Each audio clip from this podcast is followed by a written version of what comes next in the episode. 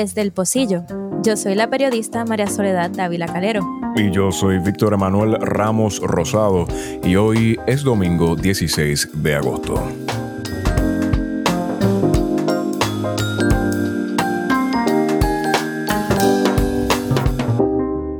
El 2020 ha sido ir apagando fuegos. En el mejor de los casos es un escándalo tras otro, pero uno a la vez. Ahora, en realidad, la mayoría de las veces se nos juntan varios escándalos a la vez. Esto quiere decir que unas cuantas cosas se nos pasan con ficha porque hay un fuego más inmediato que apagar. Y es que desde el principio de agosto hasta hoy hemos visto la debacle de las primarias y esto va a la par con el aumento de casos de COVID-19. Pero en agosto también salió el artículo del Public Accountability Initiative que muestra que mientras estamos tratando de sobrevivir una pandemia, hay fondos de cobertura o fondos buitres que han usado la pandemia para sacar provecho en el proceso de quiebra de Puerto Rico que se lleva a cabo en el Tribunal de Título 3 creado por la ley Promesa. Public Accountability Initiative es una organización sin fines de lucro dedicada a investigaciones centradas en la rendición de cuentas del sector empresarial y el gubernamental. También, a principios de agosto, cinco congresistas de Nueva York solicitaron a la fiscal general de Nueva York que se investiguen posibles violaciones de ley de bonistas de Puerto Rico que compraron y vendieron bonos en el mercado de valores de Nueva York. Ambas situaciones se dan gracias a que hubo un pequeño cambio en las reglas del juego. Gracias a una moción presentada por el Comité de Acreedores No Asegurados, o UCC por sus siglas en inglés, la jueza Laura Taylor Swain, que está a cargo de la sala de título 3, ordenó el pasado mayo que las coaliciones que agrupan a los bonistas o acreedores tenían que dar un informe financiero más detallado. Comenzando por la carta, los congresistas que hicieron la solicitud son Alexandria Ocasio Cortés, Nidia Velázquez, José Serrano, Caroline Maloney y Adriano Espaillat, uno de los líderes del caucus congresional hispano. Estos congresistas le solicitaron a Leticia James que investigara violación a la ley Martin por un posible caso de abuso de información privilegiada. James es la fiscal general o attorney general del estado de Nueva York. Este es el puesto equivalente a lo que aquí sería la Secretaría de Justicia, aunque hay unas diferencias en la estructura, comenzando porque es un puesto electivo y no uno de confianza. Y la ley Martin es una ley antifraude del estado de Nueva York que trabaja específicamente el mercado de valores o securities. La carta alega que hay un grupo de bonistas, en específico los bonistas de la Coalición de Deuda Constitucional Legal, o LCDC por sus siglas en inglés, que están usando el proceso de quiebra para manipular artificialmente los mercados. Citando la carta, las divulgaciones del 3 de julio revelan que los miembros de la LCDC aumentaron significativamente su posesión de bonos que argumentaron en la corte que no tenían valor mientras participaban en conversaciones confidenciales de mediación sobre su reestructuración. Cierro cita. En el artículo del Wall Street Journal sobre esta carta, un portavoz de los bonistas mencionados negó que estos hayan violado cualquier regulación. Pero esta no es la primera vez que surge la denuncia de abuso de manejo de información privilegiada. De hecho, antes de la moción del UCC, esta alegación ya se había hecho en la propia sala de título 3. El 18 de febrero, el inversionista Peter Hine presentó una moción para eliminar las mediaciones que se están dando entre la Junta y las coaliciones de bonistas. Estas negociaciones son exclusivamente entre los grandes fondos de cobertura y la Junta, mientras que los bonistas individuales como Hine quedan excluidos. Es por eso que en cuanto a los procesos en el tribunal, Hine se va por la línea de que esta exclusión no le permite seguir el desarrollo de las negociaciones. Pero Hine que by the way es un tenedor de bonos de Nueva York, también dice que los fondos que participan en la mediación pueden estar haciendo un uso abusivo de la información y cita fluctuaciones en el precio de los bonos que están en mediación. Una semana más tarde de la moción de Hine, Kate Long presentó una carta a la jueza Swain y a la mediadora principal Barbara Hauser. En la carta también presenta datos que apuntan a insider trading, Ahora, para aclarar, Long no es bonista. Ella es una investigadora para el Puerto Rico Clearing House, una compañía que ofrece servicios de investigación para bonistas o personas interesadas en el proceso de quiebra de Puerto Rico. En esta carta, Long se enfoca más en la diferencia entre la información disponible al mercado y la información que tienen los bonistas que están en proceso de mediación, pero siguen comprando bonos de Puerto Rico. Y por un lado, hay casos donde el problema está en que la información que se da es muy general y no da detalles relevantes, como la presentación para el Municipal Securities Rulemaking Board. Esta es la entidad que regula el mercado de valores municipales. La información que no tiene esta junta reglamentadora significa que información que no va a tener el resto del mercado. Pero también hay casos donde el mensaje que sale de la Junta de Control Fiscal no está a la par con el precio que se le está asignando a los bonos. Long resalta los bonos de obligación general que se emitieron después del 2012. Mientras la Junta hablaba públicamente de bajar la recuperación para los bonistas o de cancelación de esa deuda, esos bonos aumentaron de precio. Sobre esto, Long comenta, y cito, Bonos en dificultades no aumentan 12 puntos sin ningún motivo y en ninguno de los informes de mediación del 17 de octubre o del 18 de octubre publicados en EMA se insinúa una mejor recuperación de esos bonos. Fin de la cita. Para aclarar, EMA es la plataforma web del Municipal Securities Rulemaking Board. Usando de pie forzado esta carta de Long, es que llega al Congreso el tema del posible abuso de información en el manejo de los bonos de Puerto Rico.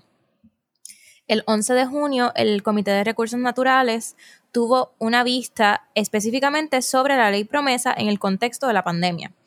En esa vista por Zoom, el congresista del Distrito 4 de Illinois, Jesús Chuy García, le hizo varias preguntas a Natalie Yaresco, quien es la directora ejecutiva de la Junta. Entre los temas de las preguntas, García habla de la información que apunta a posible insider trading.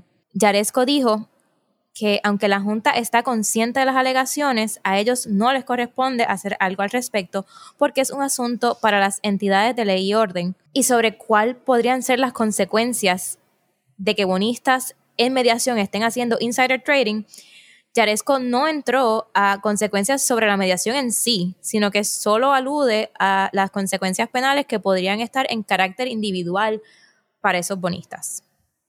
Ahora le vamos a poner el intercambio entre el congresista García y la directora ejecutiva. Question number one. In February, researcher Kate Long from the Puerto Rico uh, Clearinghouse wrote a letter to bankruptcy judge Laura Swain and mediator Barbara Hauser with some alarming allegations. She provided data indicating that people involved in this winter's mediation negotiations have traded bonds based on information that was not available to the public. In other words, bondholders may have conducted insider trading. Mr. Resco, are you aware of these allegations of insider tr- trading? And is the board investigating them? Thank you, Congressman. Yes, I'm aware that allegations have been made, but no, we are not investigating them. They are in the hands of the court and the mediator. Uh, you don't think? Do you think that there's a role for investigation by you? Uh, it wasn't. It wasn't delivered to me. We weren't asked to, to do so, and I don't have the means to do so. In fact, it really is a law enforcement issue, and we would expect law enforcement to be engaged. Mm. Do you know what the consequences would be if a bondholder in the mediation process was found to be insider trading? I am not a securities lawyer, but I can imagine what securities law would, would require. Okay. Um, um, on bankruptcy, sometimes these plans look like they are constructed backwards, starting with payments to creditors and then filling in the rest of the economy after that. Si les interesa ver el video, el enlace, junto con otras referencias para este episodio, están en los show notes.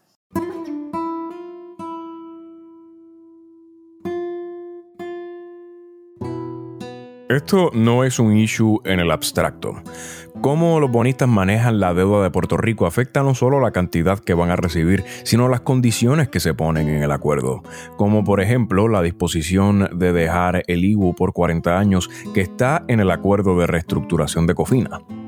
Abner Dennis, autor del artículo del Public Accountability Initiative que mencionamos al principio, escribe y cito, En el caso de la quiebra del gobierno de Puerto Rico existe una estrecha relación entre lo que ocurre en los tribunales y el valor de los bonos en el mercado. Cierro cita. Luego añade y cito, los precios de los bonos suelen subir después de que la Junta de Supervisión anuncia un nuevo acuerdo, como en el caso del acuerdo de Cofina. Fin de la cita. En un artículo del Wall Street Journal del 9 de febrero del periodista Andrew Scuria, este explica que, y cito, mientras algunos inversionistas perdieron la esperanza de ser reembolsados, los fondos de cobertura compraron bonos de cofina de primer nivel a precios reducidos. Fin de la cita.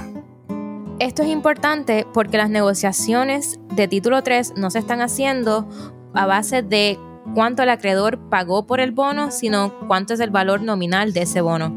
So, a más barato compran los bonos, más ven en ganancias, aun cuando en papel aparece hubo un recorte. Por eso, entre otras razones, hay una alerta cuando se publican los informes financieros que la jueza Swain ordenó. El CDC, el grupo mencionado por los congresistas, entre enero del 2019 y junio del 2020 aumentó en un 163% sus bonos de Puerto Rico, de 763 millones de dólares a 2 mil millones de dólares. Aunque el CDC son los que dieron el salto más grande, no son los únicos que vieron aumento. El grupo ad hoc de bonistas constitucionales vio un aumento de 94% y el grupo de QTCB Noteholders vio un aumento de 28%. Y la pandemia no puso freno a esto, sino que el artículo de Public Accountability Initiative muestra que durante el COVID-19 se sigue viendo el aumento de estos grupos. Y para cerrar, cabe recordar que los bonistas de las cuatro coaliciones que están participando de esta mediación tienen el 42% de los bonos del gobierno central.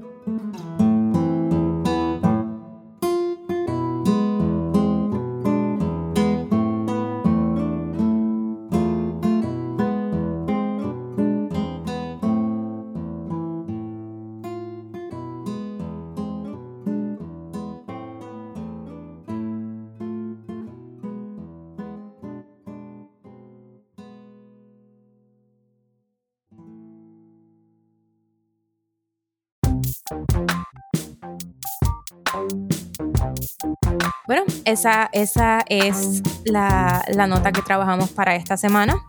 Eh, Víctor, antes de, que quieras comentar, no sé si quieres comentar al respecto, yo quería mencionar o quería recalcar algo sobre las expresiones de Jaresco.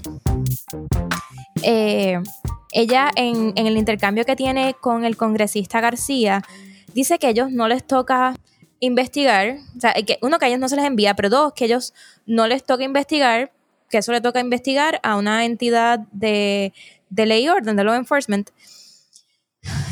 Y yo tengo que decir que en ese caso ella tiene razón. La Junta de Control Fiscal no es una entidad reglamentadora ni es una entidad de ley y orden, así que no le toca investigar. Sin embargo, sin embargo, ellos son los representantes de Puerto Rico en la negociación de esa quiebra. Así que era al revés, a ellos les tocaba hacer la querella. Yo creo que el problema no está en que ellos no, se, no, no hagan la investigación, es qué está pasando que tiene que venir otro grupo de, de acreedores a solicitar que los bonistas entreguen su información financiera y que tienen que venir los congresistas a de, a solicitarle a la, a la fiscal de Nueva York, a la fiscal general de Nueva York, que, que verifique eso. O sea, ¿por qué es que se, pone, que se pone a la Junta de Control Fiscal como representante de Puerto Rico en el proceso de quiebra, pero ellos no están atendiendo eso? No desde el punto de la investigación, desde el punto de llevar el reclamo, de llevar la denuncia, de mostrar un interés sobre cómo el contrincante está manejando la negociación. Porque el problema es que en un proceso de quiebra normal, el que está representando al deudor le importa que los acreedores no abusen del deudor. Le importa que los acreedores no traten de cobrar más de lo que legítimamente pueden cobrar. Y esta instancia de la Junta de Control Fiscal, ver estos alegatos y no unirse a estos alegatos o no unirse a esta petición de, investigación, pues lo que me dice es que no hay un interés de parte de ellos como representante de los deudores de defendernos. Lo otro, mira, lo otro, lo otro que a mí me parece interesante es que la queja la lleva Public Accountability eh, Initiative y la lleva el Puerto Rico Clearinghouse, que representan a sectores completamente distintos en lo que es eh, el proceso de quiebra de Puerto Rico. Eh, y lo que a mí me dice es que ni siquiera en realidad los bonistas, la mayoría de los bonistas están eh, a favor del, proceso que está llevando la Junta porque, y como vieron en la cita que, final del clip del congresista García, aquí parece que la, la Junta escogió a unos ganadores. La Junta escogió unos ganadores que son los bonistas que están en estas coaliciones, que son los que pertenecen a estos fondos de cobertura, fondos buitres más grandes, y ya. y el resto de las personas eh, no están recibiendo el trato que normalmente recibirían en un, en un proceso de quiebra. Y eso incluye eh, a, los, a los bonistas individuales, eh, pero también incluye, por ejemplo, a los pensionados, que también se están viendo afectados porque, por, por la cantidad que estamos recibiendo estos bonistas, porque este es el problema. Estos bonistas tienen control de la mediación, están manejando el mercado a modo de que sea más beneficioso para ellos, el control de ellos sobre los bonos que tienen de Puerto Rico. Y a cambio, se están recortando servicios esenciales como es el pago de las pensiones, como es la educación. O sea, ¿qué estos bonistas están haciendo para manejar el proceso de mediación y para manejar el mercado de los bonos de Puerto Rico? Repercute directamente en, eh, bueno, no solo en la educación de los pensionados, en la cantidad de recursos que Puerto Rico tiene para poder manejar la pandemia en la que todavía estamos como tratando de nadar y ver si llegamos a flote. Eh, y, es, y, esa es la importancia. Yo sé que a veces los temas de la Junta pueden ser como bien pesados, pero, pero el proceso de deuda y el dinero, la cantidad de dinero que Puerto Rico está gastando en este proceso de deuda es dinero que Puerto Rico necesita para dar servicios esenciales en cualquier momento, pero además servicios esenciales en medio de una crisis, de una pandemia mundial.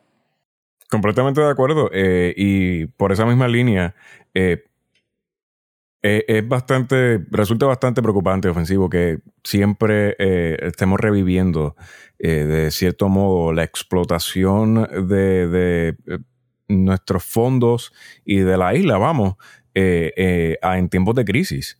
Este, y, ver cómo este grupo de personas está montando esta, wow, e, este acto que, surge de, el histrionismo más grande, ¿no? De, de, enseñar una cosa y hacer otra, este, para aprovecharse de la vulnerabilidad que presenta Puerto Rico en, este momento es francamente muy frustrante eh, de tener que ver. Y, yo creo que diste en el clavo mencionando algo. Es que estos temas de la Junta son temas que son en muchas ocasiones temas bastante pesados. No, para, para cualquier persona. Y, y yo creo que eso puede ser, eso es algo que no permite que las personas puedan sentir tal vez la indignación que puedan sentir si, si fuera más accesible entender este tipo de, eh, temas, ¿no? Este, que en parte pues lo que nosotros queremos tratar de ayudar a hacer, ¿no? Que, pues, las personas puedan escuchar esto y entender qué es eh, lo, lo, que está verdaderamente sucediendo.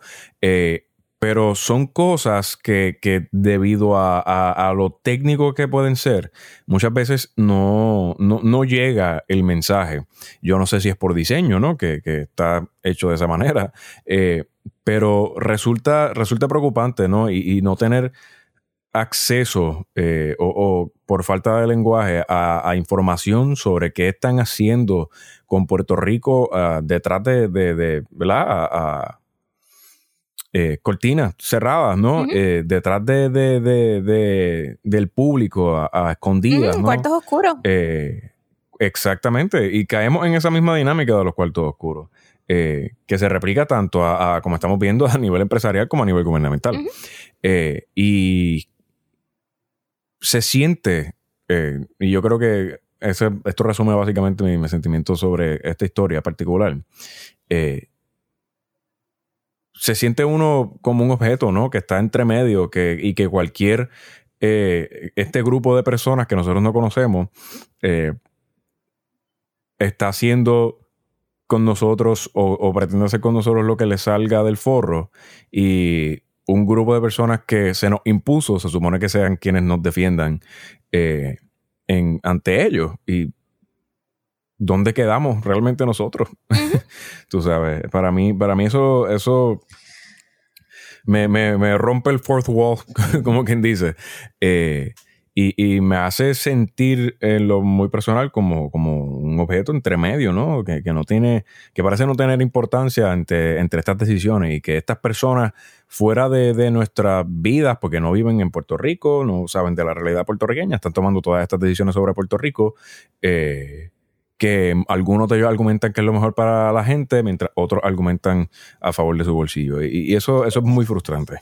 Para, bueno, para ir cerrando, quiero resaltar sobre dos cosas que, mencionaste. Uno es, sí, por diseño, la información no fluye. Eh, por ejemplo, en la carta de los congresistas, ellas mencionan la deuda de Puerto Rico en 129 mil millones de dólares.